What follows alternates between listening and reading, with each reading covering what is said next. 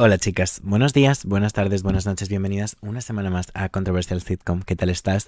Espero que estés un poco mejor que yo. Volvemos a mi rutina de quejarme en los podcasts. I'm really sorry. I'm really sorry. Hoy es una razón de peso. Todas las personas con las que he hablado lo están pasando terriblemente mal. Creo que todo el mundo está pisando en la cabeza. No, a todo el mundo le está pisando Mercurio en retrogrado en la cabeza. That's what I wanted to say. ¿Ok? Todo el mundo con quien he hablado lo está pasando muy mal. El otro día coincidí con un chico en un evento que tiene una madre astróloga y dijo que había como 45 eclipses, estábamos cambiando de season, eh, Mercurio estaba en retrogrado, básicamente todos los planetas estaban votando y todo el mundo se estaba volviendo completamente majara. Creo que yo me llevo la guinda del pastel. El otro día, cuando subí el podcast, el anterior jueves, a mi gato se le hinchó un pelín la cara yo empecé a llorar. Me lo llevé al veterinario, llorando en el veterinario, esperando una hora que me atendiese en el veterinario. Seguía llorando. Dentro de la consulta, eh, el hombre llamó anciano a mi gato. Eh, estuve mm, sujetando todos los músculos de mi cuerpo, toda mi fuerza de voluntad, eh, como si no pudiese más para no decirle, viejo tú. It was that bad. Ese hombre es un cielo. Simplemente quería decirle, mi gato es un bebé. He's a newborn. ¿ok? Pero él no quería decir eso. El caso es que mi gato tiene un diente partido, un colmillo partido, se le había infectado. Em, tuvieron que pincharle antibiótico. Tuvieron que pincharle un antiinflamatorio. Tuve que volver a los dos días. Ya le había bajado un pelín la cara, pero no lo suficiente. Le volvieron a pinchar. Le extrayeron pus con una jeringuilla. Mi pobre gato aguantando como un campeón. Mi Blossom, que está delante mía echándose una siesta ahora mismo. Word le volvieron a pinchar y ahora le estoy dando un jarabe con jeringuilla todas las mañanas. Es un show, porque aunque sepa que él lo necesita y que le viene bien, no se deja. Pero chicas, tendríais que haberle visto la cara. Mi pobrecito parecía una pelota de ping-pong en plan...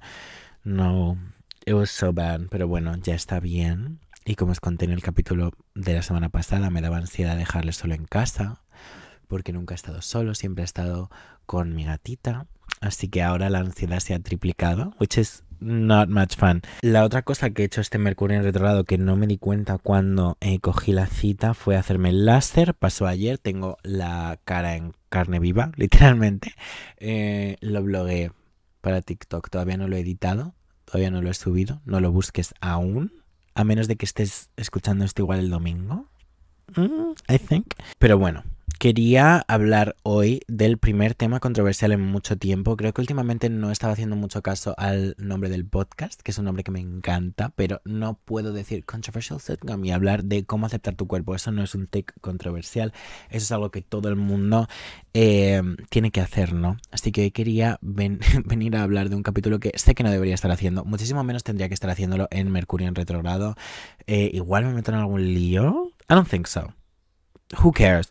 Hay algo que me da como mucho toque, mucho lache, que es en plan, cuando la gente habla de las redes sociales como si fuese el mundo más secreto del planeta Tierra. Te voy a hacer un capítulo que me encantaría haber escuchado antes de estar dentro del mundo de redes, antes de ser una persona que tiene seguidores. Me encantaría haberlo escuchado, no solo porque mm, quisiese meterme en el mundo, sino porque me daba curiosidad. Quiero responder todas las preguntas que yo tenía quiero meterme en el cerebro de mi yo de hace cuatro años y rascar una parte de mi cerebro que no sabía ni que podía rascar.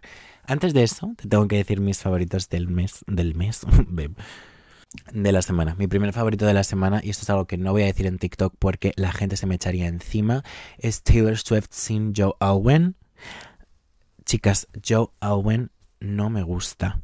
Tenía este presentimiento de antes, no fui lo suficientemente valiente como para decirlo públicamente, pero ahora viéndola post, post, post Joe Alwyn, lo puedo verificar con mis propios ojos. Si no lo sabes, Taylor Swift, icono, Joe Alwyn, he's there. Salieron durante más de seis años. Mm, igual piensas que Taylor Swift es lesbiana en secreto. Esto es otro tema, ¿ok?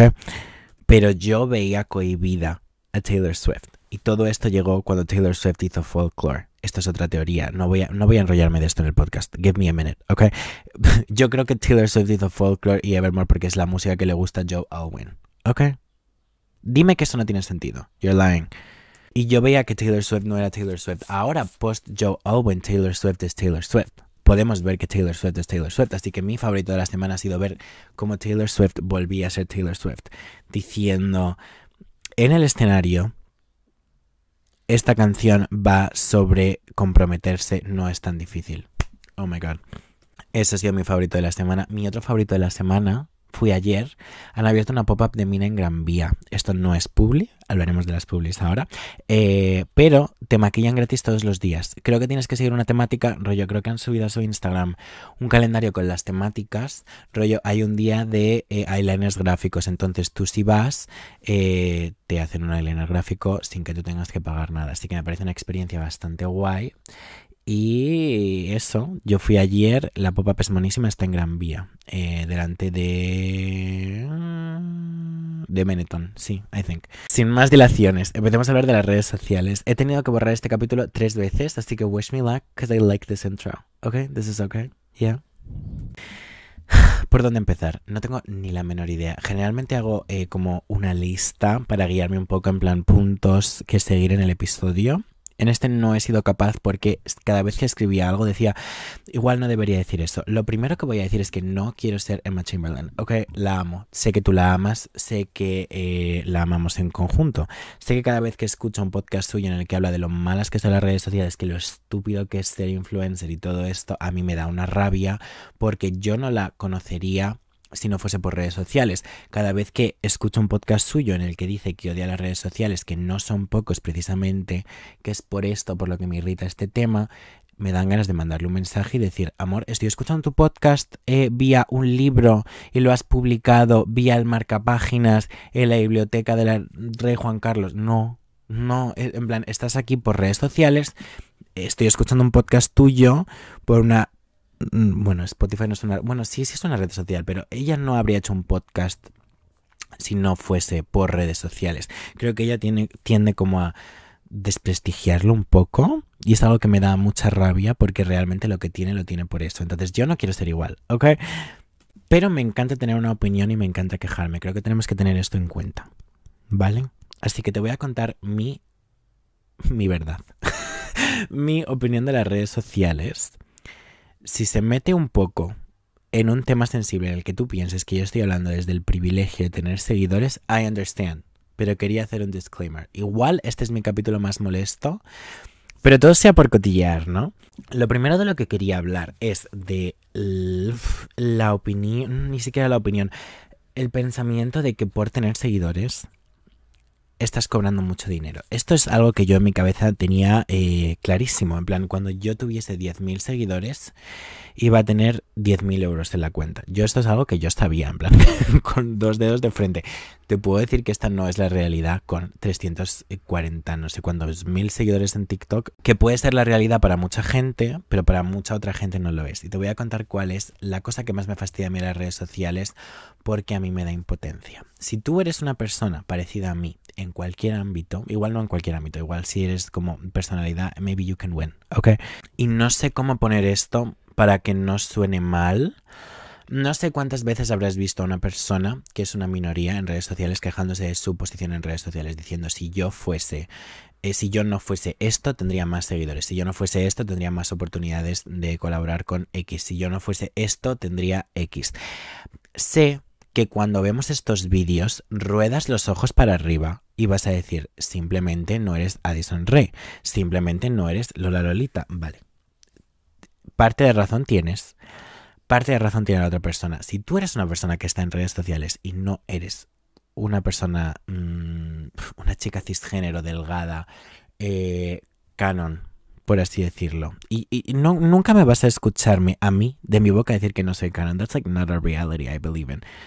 Te voy a poner un ejemplo.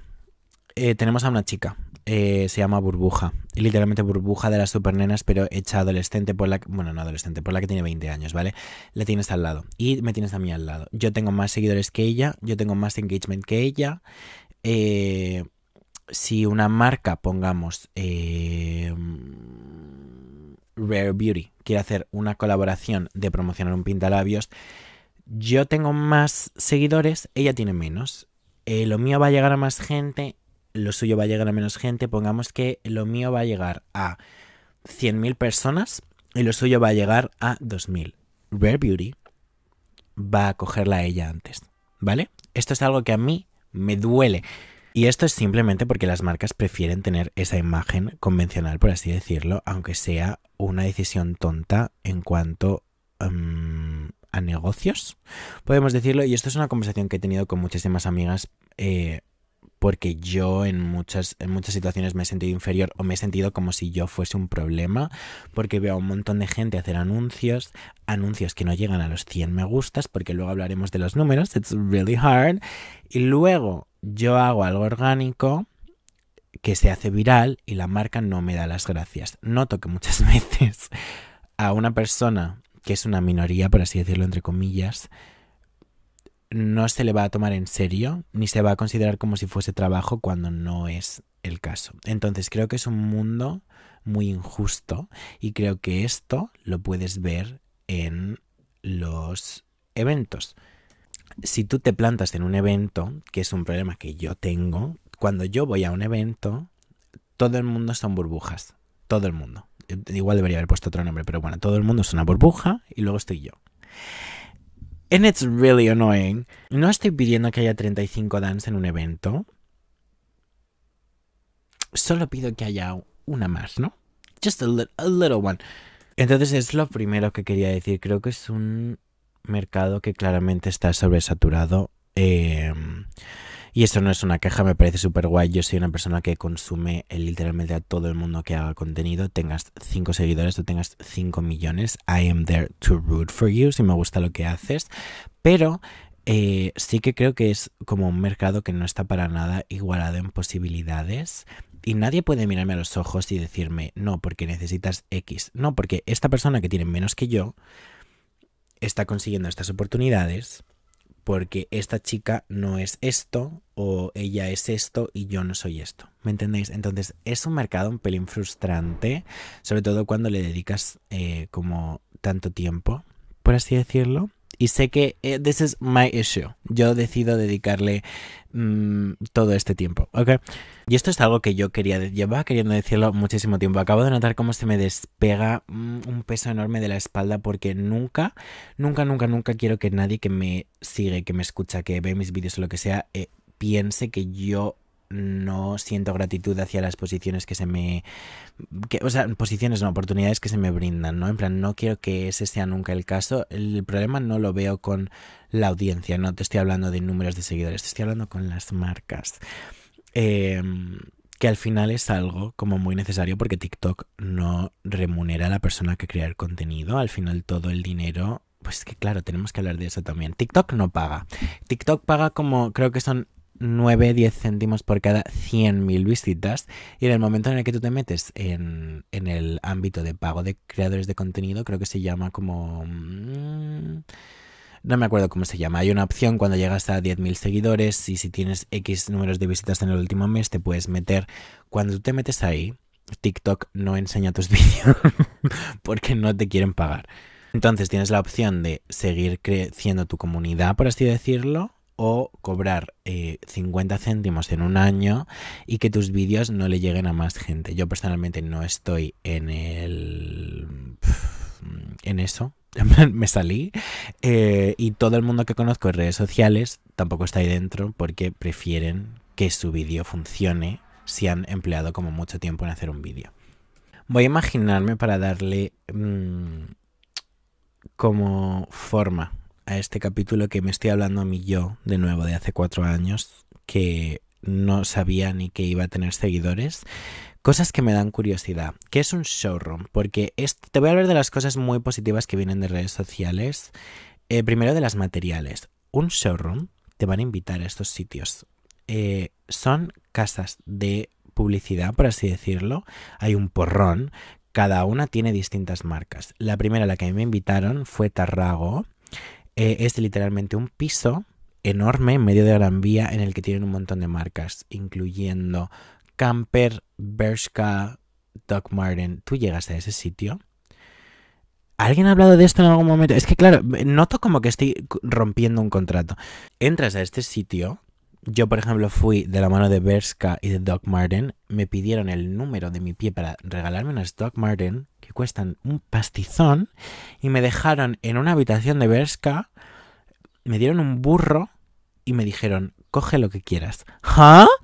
Esto es algo que yo no sabía que pasaba. It was the best day of my life. For real. Pude elegir qué Doc Martens quería. Eh, pude coger todo lo que quisiese de esa sala. Sí que es verdad que en tema tallas eh, es como todo la misma talla. Personalmente yo no tengo ningún tipo de problema en ponerme una XS en un top porque me gustan los tops, eh, you know.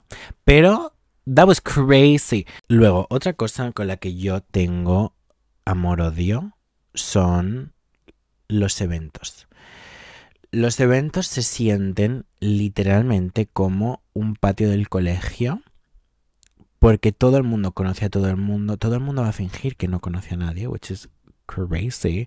¿Qué es lo mejor de los eventos? En mi opinión, cenas gratis. Em, también te suelen dar algún regalo, siempre hay barra libre, pocos eventos no han tenido como barra libre y puedes conocer a gente que tú llevas siguiendo literalmente desde los 13 años, ¿vale? En plan, this is crazy.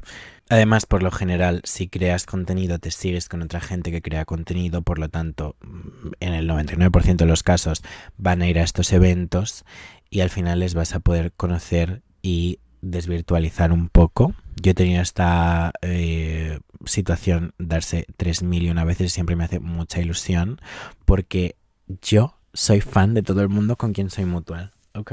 I love everyone. Parte que igual no te esperas escuchando este capítulo de los eventos. Mucha gente no, no respeta los horarios, llega, coge el regalo, se toma una hamburguesa y se va, which is crazy. Eh, la cantidad de drogas que hay en estos eventos es literalmente descomunal. Eh, esto es algo que creo que le llega a todo el mundo cada vez que cumple los veintipico años. Es que absolutamente todo el mundo en tu entorno se droga. Personalmente yo no me drogo. Eh, Sé que muchas pensáis que lo hago. This is so weird, pero me habéis contestado alguna vez diciendo como, mm", I was like, no, not me. El caso es que en estos eventos hay una cola horrible para ir al baño y todo el mundo is doing stuff up your nose, ¿ok? Otro tema que me da muchísima curiosidad, me daba, hasta hace poquito, de hecho, son las agencias. Una agencia que te representa eh, es una agencia que en teoría Chicas, me voy a sincerar, no me gustan las agencias. Una agencia de representación es una agencia que en teoría te va a conseguir colaboraciones con marcas y de esa colaboración se va a llevar un tanto por ciento. Yo, por ejemplo, no sé si tengo un contrato de confidencialidad con mi agencia.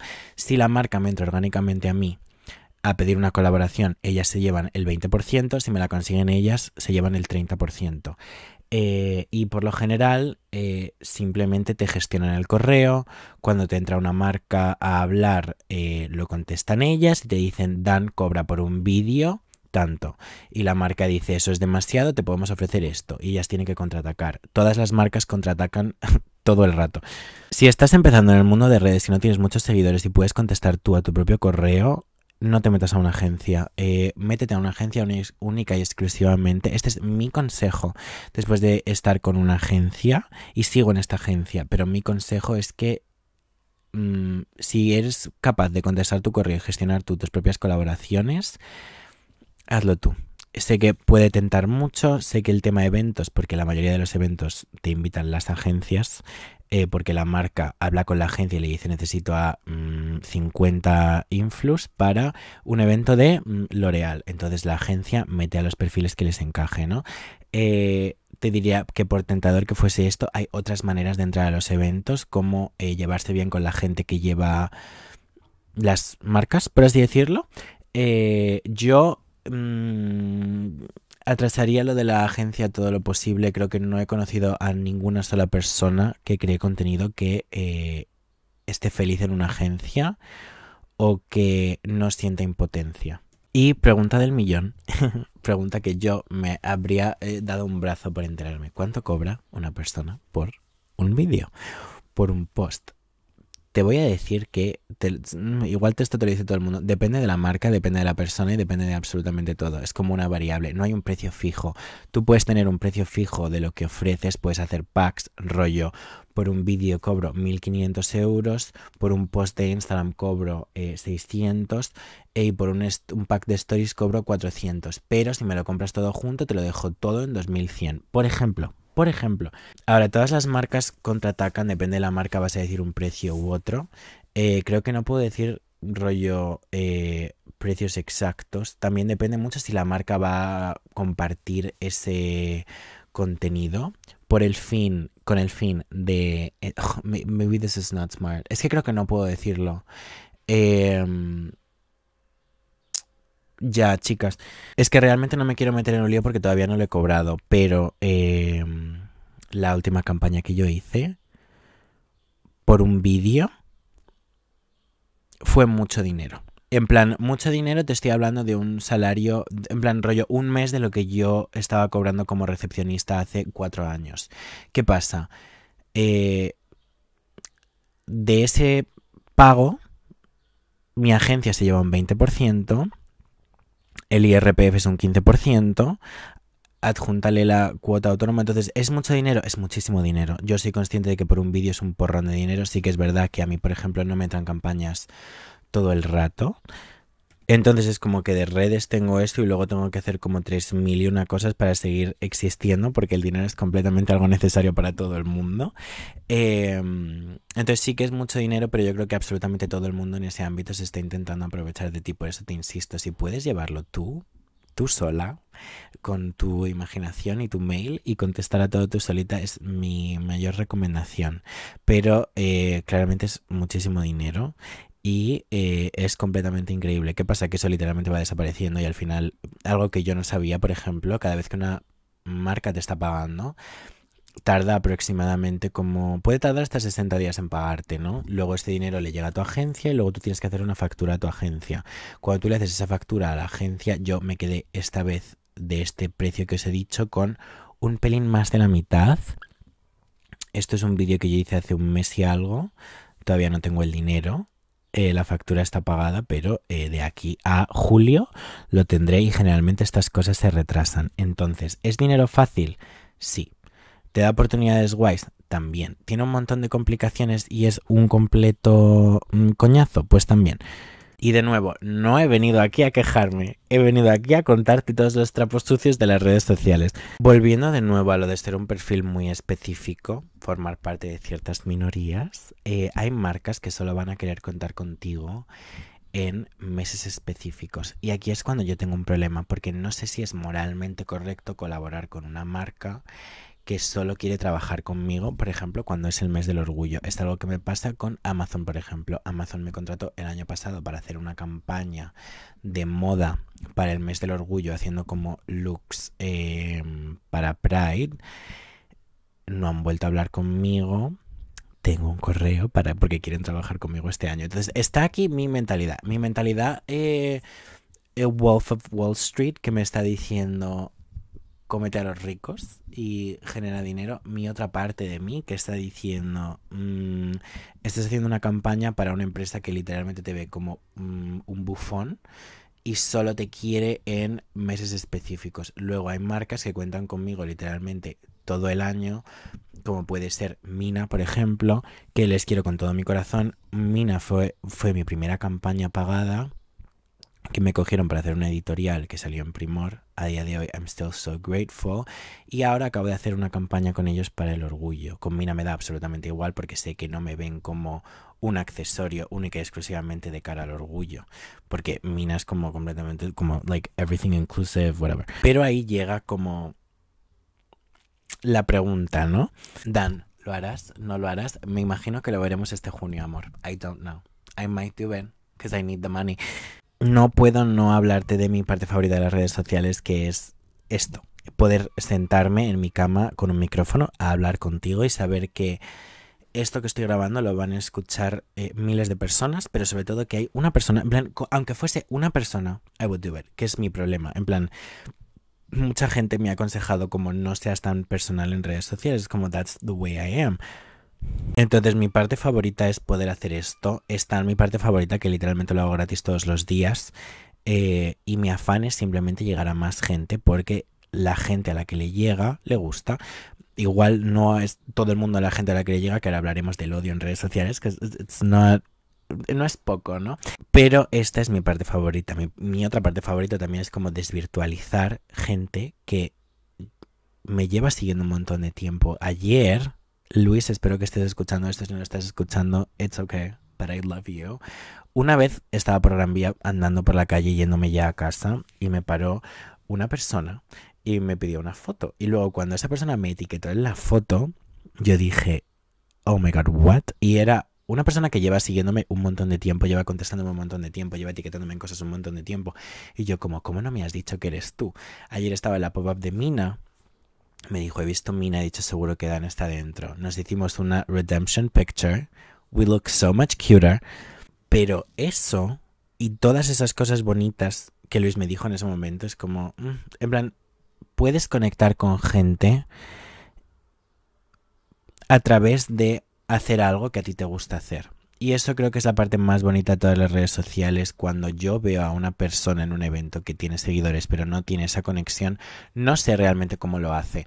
Yo creo que si no fuese por el mero hecho de poder mm, tener mensajes con vosotras o encontrarnos por la calle o yo ir a Barcelona y decirle a Bruno, voy a la radio, come say hi, en plan, no veo que esto tuviese ningún tipo de sentido, personalmente para mí. Igual si estuviese ganando lo que gana la Lolita, I might, I might think otherwise. Pero como no es el caso, si estás pensando en hacer redes sociales y tú crees que tienes un mensaje guay y crees que puede conectar con la gente y tú crees que haciendo algo puedes ayudar aunque sea a una persona, creo que tengo que decirte que es el sentimiento como más rewarding del mundo. Y yo he tenido muchos momentos de pensar que soy la persona más solitaria en el mundo y de repente ver los comentarios de un vídeo y pensar que soy la persona más abrazada del planeta Tierra. Eh, entonces creo que es sin duda alguna mi parte favorita. Eh, obviamente me sigue un montón de gente. Creo que hay como layers. El otro día en un evento conocí a Luna, una chica majísima. Si estás escuchando, hola. Pero eh, en ese evento me pararon varias personas. Muchas personas me pararon diciendo, veo todos estos vídeos hablando de famosos, bla, bla, bla. Y Luna me dijo, me encanta tu podcast. That's when I knew. Es como una cebolla, ¿no? Vas quitando capas. Está como la capa superficial que todo el mundo tolera. Y luego está el podcast. This is like the most annoying shit I've ever done. Y a Luna le gusta mi podcast. Entonces estuvimos hablando un rato, nos hicimos una foto, we hugged. Y en ese momento es como, por gente como ella, todo esto merece la pena if you know what I mean.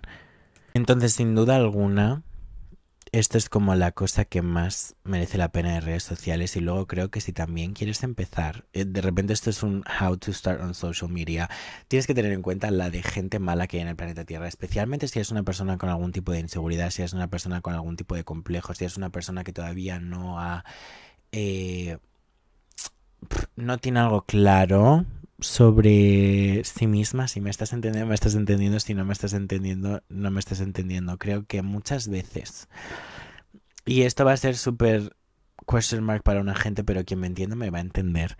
Eh, cuando no estás preparada para decir algo, no lo digas en redes sociales. Porque creo que es algo que la gente va a usar como una espada de doble filo en el momento en el que tú te sinceras, en el momento en el que tú te abres. La gente es muy mala.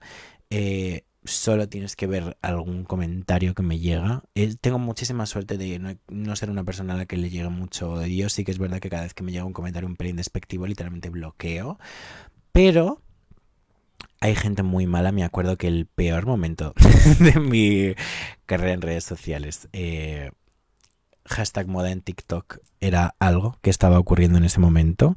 Eh, TikTok me mandó un mensaje para eh, formar parte de la Semana de la Moda en TikTok España. Yo hasta ese momento hacía vídeos en inglés. Me pidieron que si podía incorporar el español porque les gustaba mucho mi perfil.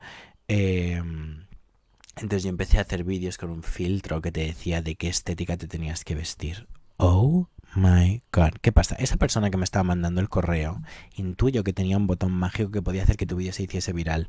Y lo hizo día tras día tras día. Y esto a España no le gustó. Recibía muchísimo odio em, en cuanto a absolutamente todo de mi persona, incluso mi cuarto.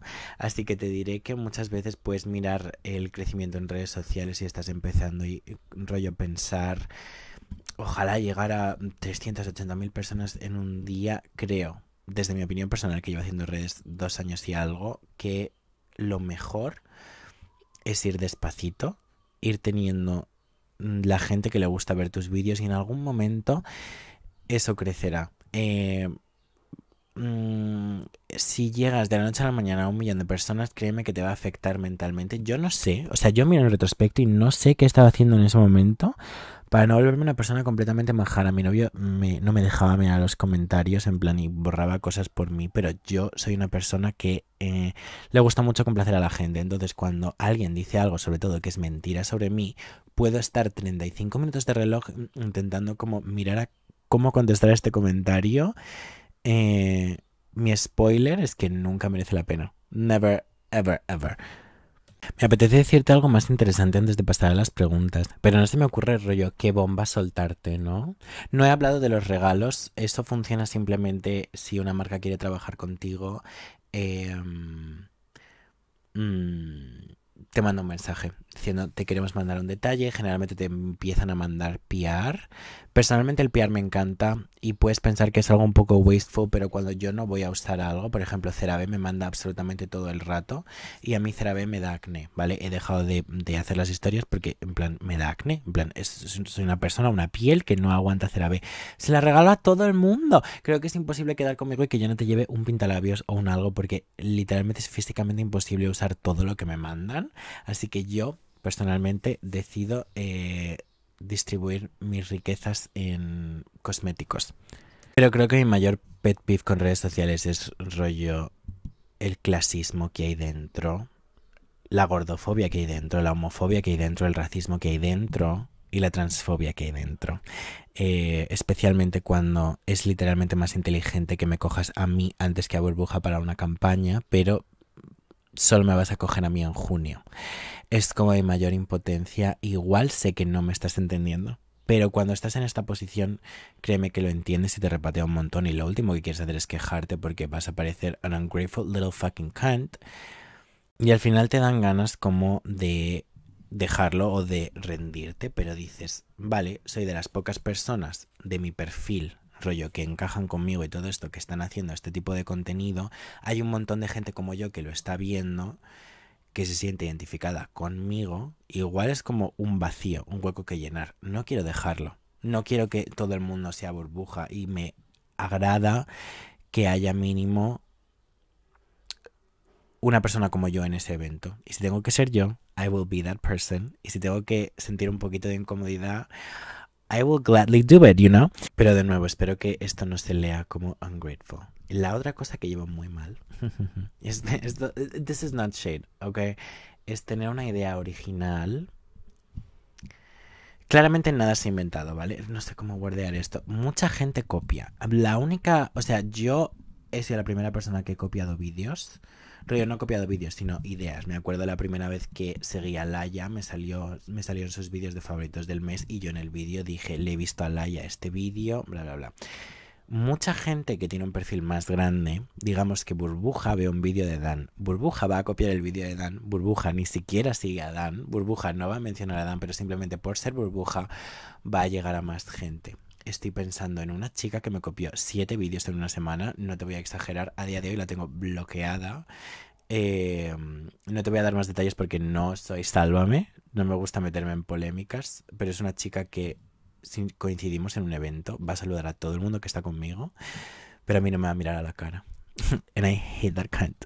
Dicho esto, on a good note, pasemos a las preguntas. Em, sorry. Oat Milk pregunta, ¿cómo te animaste a empezar a hacer contenido? ¿Cómo empezaste realmente a hacerlo? Yo, cuando estaba en el instituto, hacía vídeos de YouTube. Eh, tuve un pinito, llegué a ciento y pico suscriptores. Eh, me acuerdo perfectamente un día en educación física que todo el mundo se estaba riendo de mí. Em, I don't care. Ese canal está borrado. Don't even try to look for it. Ok.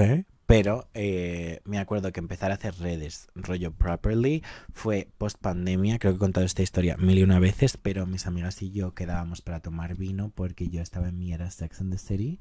Y eh, recreábamos unos vídeos que hacían Devon, Lee Carlson, y Bella Hadid, que eran básicamente lip syncs, de la noche a la mañana se empezaron a hacer bastante virales. Y poco a poco fui introduciendo mm, vídeos hablando de comentarios que la gente me dejaba, diciendo de dónde es tu ropa, de dónde son tus anillos, quién te ha hecho las uñas.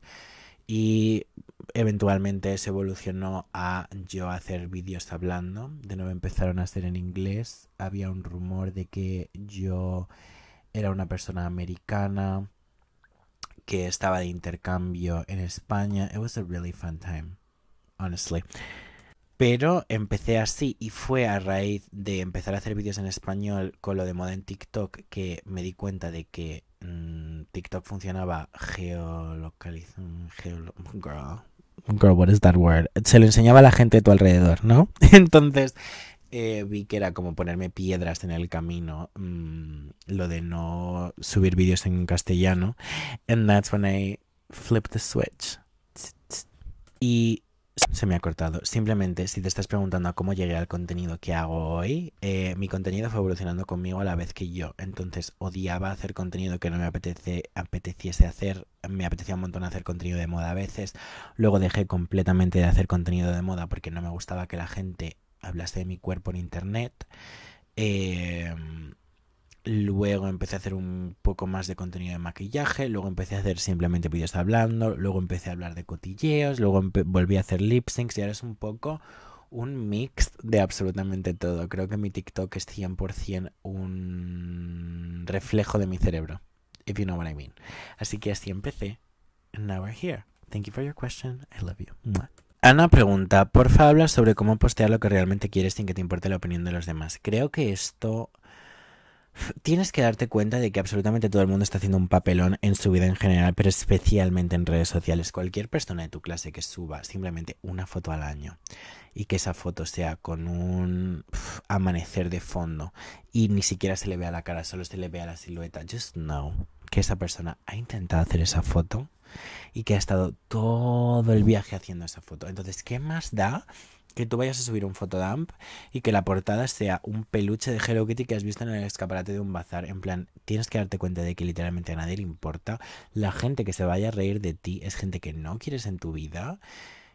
Y ya está. Yo creo que todo el mundo que me conocía de antes, como que subía la ceja un poco cuando veía que empezaba a hablar en TikTok, en plan, ¿quién se cree esta persona? And now we're here. Así que yo creo que antes de preguntarte a ti misma qué pasaría si, me animaría a subir, porque al final es algo divertido, ¿no? Eh, creo que yo, por ejemplo, soy una persona que lo pasa un poco mal subiendo a Instagram, ¿no? A TikTok le he perdido el miedo porque subo tres veces al día, pero en Instagram cada vez me sigue más gente que yo considero gente muy guay. Y todos los días sube el número de Instagram aunque yo no subo una publicación. Entonces, es algo que me hace pensar. Claramente, me sigue en Instagram gente que me ve en TikTok o gente que escucha el podcast, por ejemplo, pero me sigue un montón de gente del mundo o gente que yo he admirado durante muchísimos años o gente de la que yo literalmente soy fan y me da miedo poner algo y que ellos piensen como que lache, ¿no? Entonces, eh, creo que cuando me entra ese pensamiento intrusivo, siempre digo, who fucking cares? Like I care y lo subo creo que tienes que hacerte un poco de luz de gas a ti misma y decir, ¿qué importa? Y literalmente darte cuenta de que el mundo puede acabar en cualquier momento. Pues ¿por qué no vas a tener un feed mono, no? Así que simplemente te recuerdo que si alguien se quiere reír de ti por subir algo, puedes tener en cuenta que 100% dice más de ellos que de ti, porque si no les influye. Yo siempre lo pienso, en plan, noto que cuando llega un comentario de odio, no me puedo ni imaginar estar en mi casa, ver un vídeo que no me guste y escribir un comentario. Nunca he conocido a una persona que dijo un comentario. Miento, miento, porque alguna vez me ha salido vídeos en mi For You page y me he metido a comentarios de una chica con la que yo me llevaba muy bien hace un montón de años. Deja comentarios en plan, lol, esta no es así. Yo como, en plan, me da más vergüenza poner un comentario negativo o ver que una persona pone un comentario negativo que ver que esa persona está intentando hacer contenido. Así que just think of it that way. Si ellos se van a reír de ti, tú te vas a reír de ellos por reírse de ti. That's equally as pathetic porque subir contenido no es. ¿Ok? Love you. Brian pregunta, ¿cómo dejo de idealizar la vida de personas que sigo en redes sociales para que eso no me afecte? Creo que lo que me alegra decirte, em, habiendo conocido a esta gente a la que seguramente tú te compares en redes sociales, es que nada es igual que en el móvil.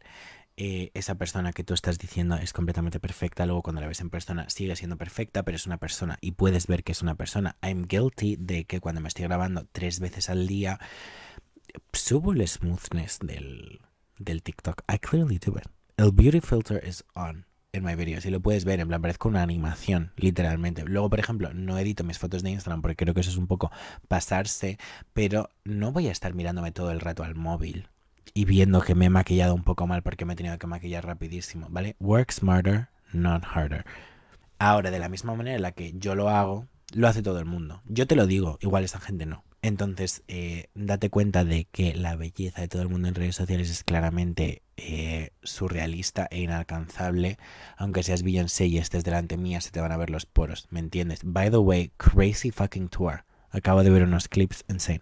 Entonces, recordarte que son gente normal. Y si te estás comparando a su estilo de vida, algo de lo que yo me he dado cuenta, porque soy una persona que se siente muy inferior a ese tema, es que mucha gente que triunfa en redes sociales y que parece que les va genial, ya vienen de dinero. El 99% de gente que yo conozco de redes sociales ya vienen de dinero. Entonces no tienen que estar costeándose algo, rollo, un piso blanco diáfano en el que poder grabar los vídeos con una luz increíble y tú estás diciendo, pues yo tengo gotelé y, y no me da la luz en mi cuarto. Feel you. Pero esa gente ya venía con esto de fábrica porque viene de una familia con dinero. Y le prometí a Bruno que no iba a hacer esta comparación, pero te recuerdo.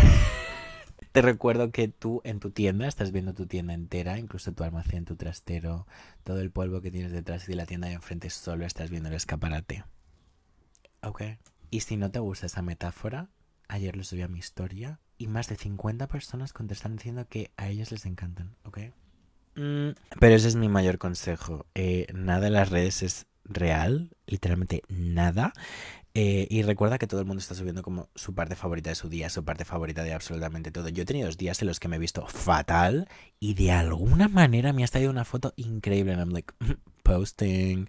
Pero claramente no te lo voy a decir. Aunque empecé una sección en TikTok como analizando fotodumps y en esa parte como me sincero un poco más. Entonces no me siento tan mal si soy una persona un pelín falsa un día. You know? Yeah.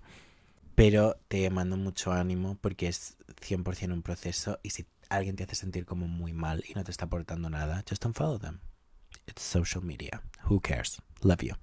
Andreu, hey baby, pregunta, ¿cómo haces para ser tan constante cuando lo soy llega a un punto en el que dejo de serlo siempre? Creo que cuando me di cuenta de que quería perseguir social media full time y empecé a ver que daba un rollo frutos en oportunidades guay, algún brand deal en algún momento, eh, dije, vale, si vas a hacer esto full time y lo vas a hacer en serio, vas a subir X vídeos al día. Yo desde hace em,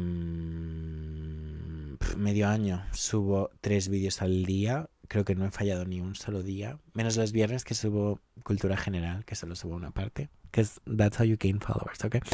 Em, pero como que tengo los vídeos que voy a grabar. Creo que tener secciones te ayuda un montón. Por ejemplo, llega el lunes y yo tengo Pop Culture Mondays y llega el viernes y tengo Cultura General con Dan. Llega el principio del mes y tengo favoritos del mes. Entonces creo que tener una estructura ayuda un montón. Y a mí lo que, a ver, es que soy Capricornio, entonces a mí lo que me ayuda es tener en mi mente la frase, si lo hacemos, lo hacemos bien. Yo no voy a hacer una chapuza, yo no voy a subir mm, un vídeo a la semana. Entonces, si lo quiero hacer, lo voy a hacer a full.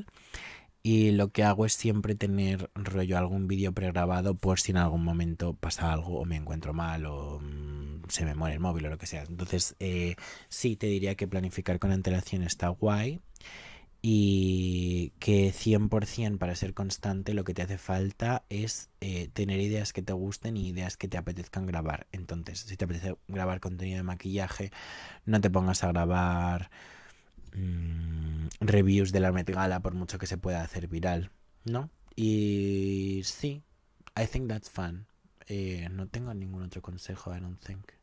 Mm, igual, rollo, ver lo que la gente te pide y ver cómo dónde se pueden unir las cosas que la gente quiere que quieren que hagas con las cosas que te apetecen hacer a ti. And I think that's the most fun you can have on social media. Pero para mí, em, la constancia es organizarme y decir, vale, por la mañana voy a subir un vídeo largo, a mediodía voy a subir un vídeo más cortito, más conciso, y luego por la tarde voy a subir un vídeo rollo divertido con música de fondo, whatever.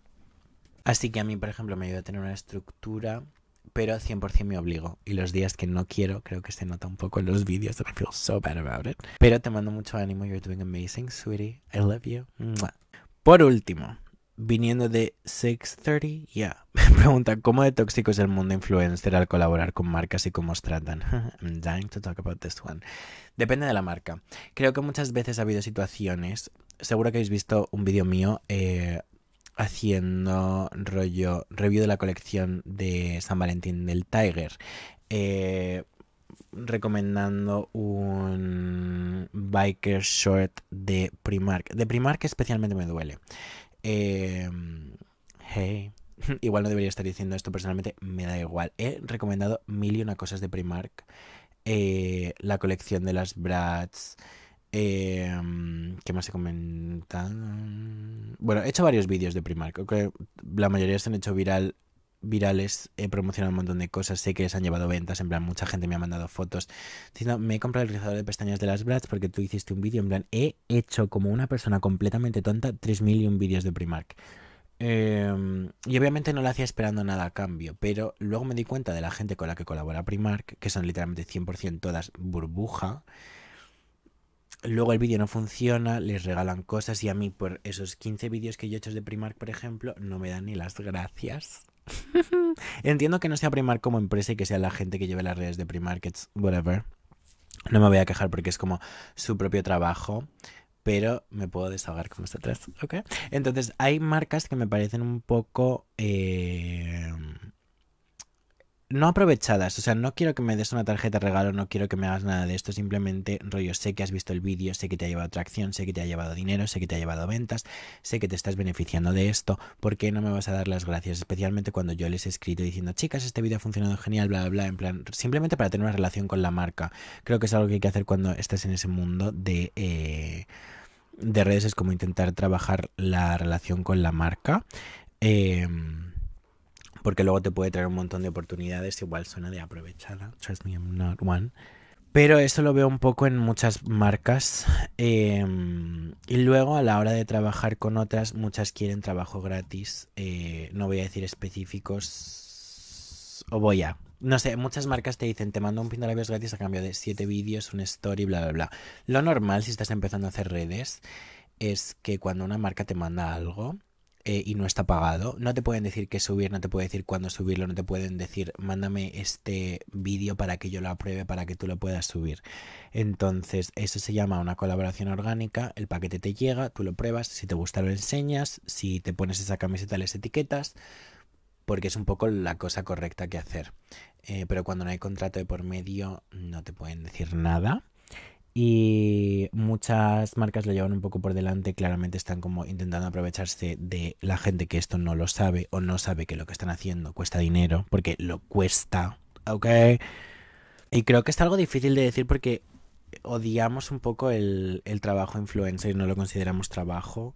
Em, pero bueno, al final eh, o sea, la marca te manda un pintalabios que les cuesta a ellos 5 euros y tú si lo enseñas en un vídeo igual se hace viral y les llevas a ellos 2.000 mm, euros de beneficio. Entonces al final sí que es dinero. Em, entonces eso es un poco feo cuando una marca intenta aprovecharse mucho, pero yo personalmente I'm really grateful for everything. Entonces cada vez que me llega un regalo yo subo 7.000 cosas con ello y luego hago un vídeo y luego la gente se lo compra. Entonces igual la tonta soy yo, ¿vale? Pero... Eh, es un mundo un poco raro, claramente al final es todo dinero y es todo negocios y luego la parte de la agencia también intentan aprovecharse mucho de ti y se llevan un porcentaje y un cacho mm, que al final muchas veces es como injustificado. Pero esto es solo mi posición y te recuerdo que yo parto del ámbito de que no soy burbuja, entonces burbuja te puede contar como una cosa completamente distinta. Sí que es verdad que al final es un trabajo de lujo, es algo que no dejaré de decir en ningún momento. Tú tienes tu horario, eh, tú decides lo que hacer y lo que no hacer, tú puedes rechazar cosas, tú puedes cogerlas, puedes eh, trabajar más un día si te apetece, puedes tomarte unas vacaciones cuando quieras te va a penalizar el algoritmo, por así decirlo, si te tomas unas vacaciones, claramente, pero al final aquí le importa, ¿no? Entonces, em, es un poco raro, creo que depende mucho de la persona, em, pero hay marcas que, por ejemplo, son muy hipócritas, como por ejemplo Amazon. Así que después de haber tirado seguida como 35 marcas y alguna agencia, sorry, not sorry. Hasta aquí el capítulo. Espero que te haya gustado. Espero haber tirado un pelín de té. A mí personalmente me ha gustado. Igual noto que no debería haberlo hecho, but I don't care. I really don't. Si quieres animarte a hacer redes sociales, lo único que te diría es que el no ya lo tienes, así que why wouldn't you try? ¿Mm?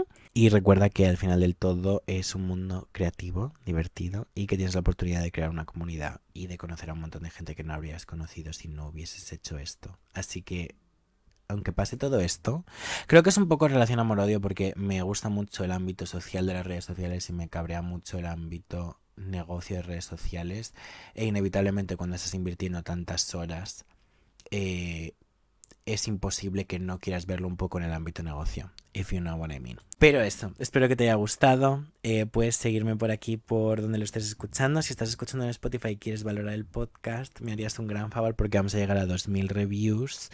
Y nada, estoy en todas las redes sociales como Dan Renville con V con ella, menos en TikTok, que es el décimo core.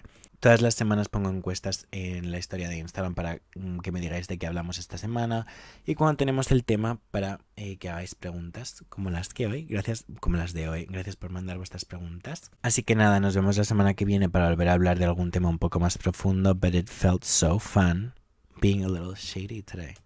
Así que gracias por acompañarme, te mando todo el amor del mundo, I love you so much. Mm.